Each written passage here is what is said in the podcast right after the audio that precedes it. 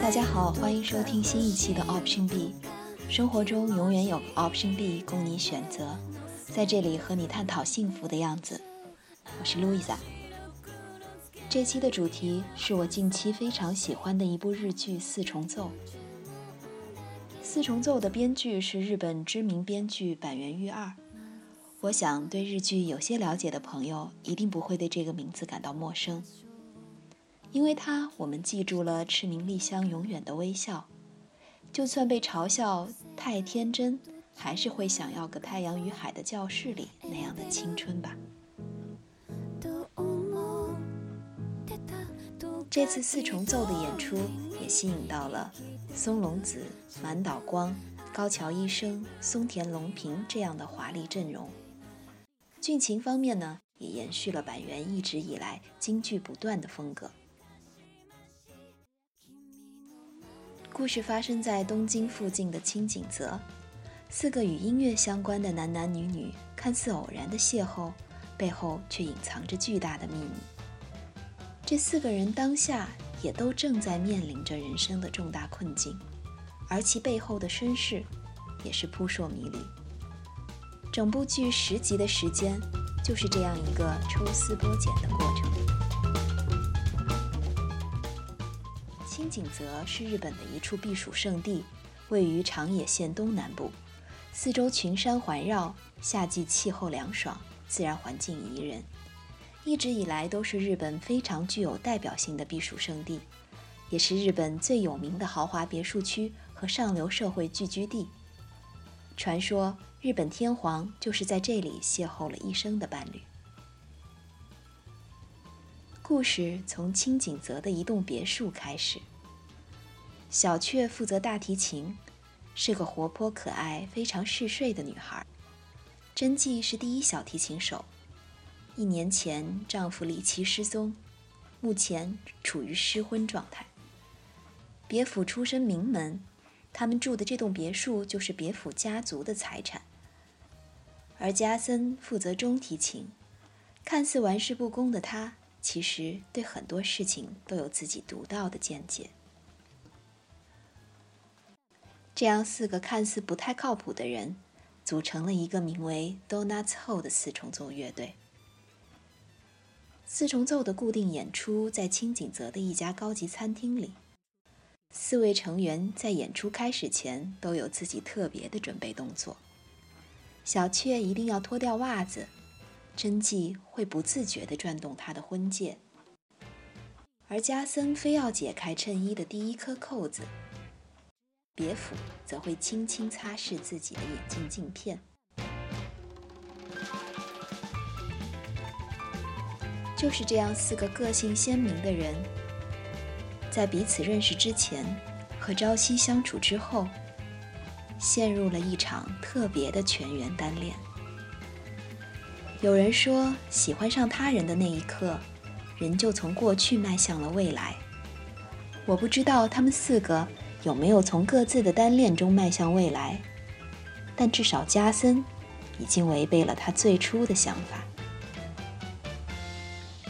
我很少喜欢别人，因为别人正好也喜欢我的几率太低了，所以我只喜欢被爱，从不主动去爱别人。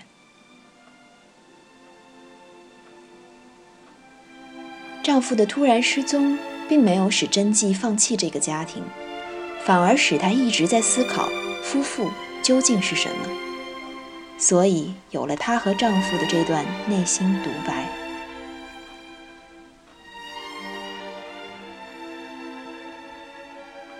我想要组建家庭，便结了婚。我希望结婚后也能像恋人般相爱。我后知后觉。他并没有成为我的家人，反而成了我单恋的对象，而他变得不再是我的恋人，而是家人。我深爱着他，但我却不喜欢他了。可是我喜欢他，从未改变过，一直喜欢他，想要再度被他拥抱。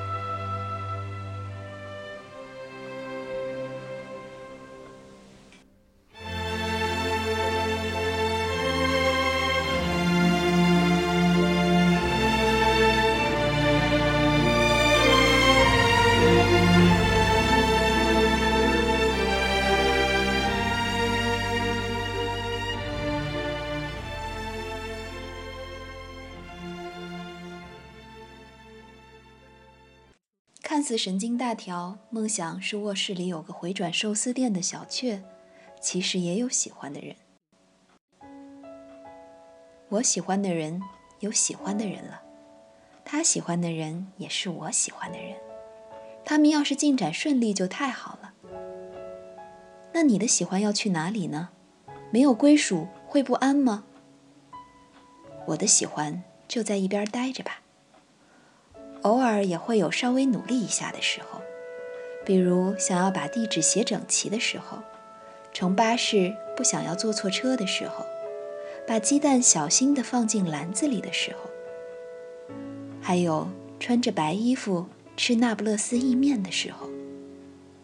在这种时候，那个人的身影就会稍稍出来一下，在我身边，帮我系上围裙。在这种时候。就会稍微努力一下了，就像这样吗？对呀，几乎忘记自己喜欢的那种喜欢，不会悲伤吗？是很奇怪吧？不，很耀眼呢。单相思就是一个人做梦。不感兴趣的人表白，就像是聊做梦一样，会不知道怎么回答，于是只能说谢谢，因为不能回应。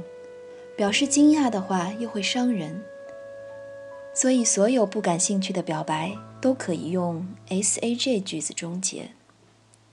S A J 句子是什么呢？好きです。ありがとう。冗談です。 J 只是为了把 S 抹掉，可是真的能抹掉吗？只有这样做，大家才能相安无事。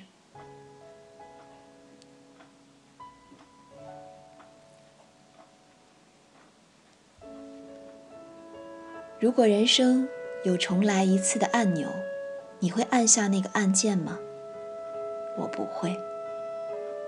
所以，无论对方喜欢上你的几率有多小，我们还是会选择勇敢去爱吧。